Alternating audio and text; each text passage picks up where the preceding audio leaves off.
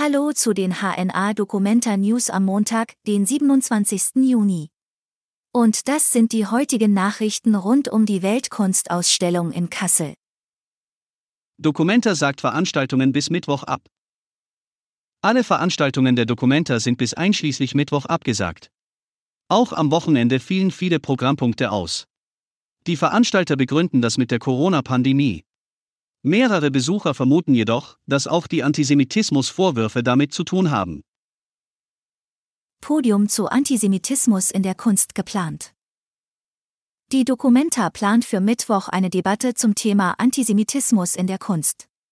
Ab 18.30 Uhr soll sie via Livestream übertragen werden. Teilnehmen werden der Direktor der Bildungsstätte Anne Frank und ein Vorstandsmitglied der Kulturstiftung des Bundes.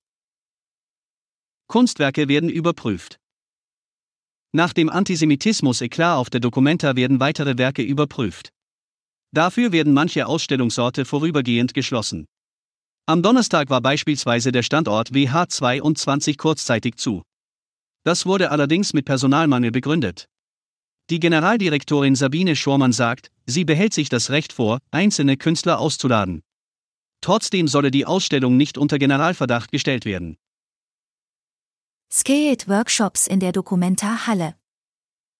Jonas Albrecht von der Wilson Halle in Kassel gibt während der Documenta Skate-Workshops. Sie finden in der Documenta Halle statt.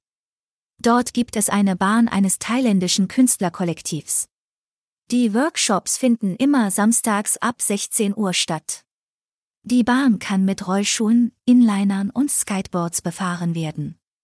Ein Dokumenta-Ticket ist nicht notwendig.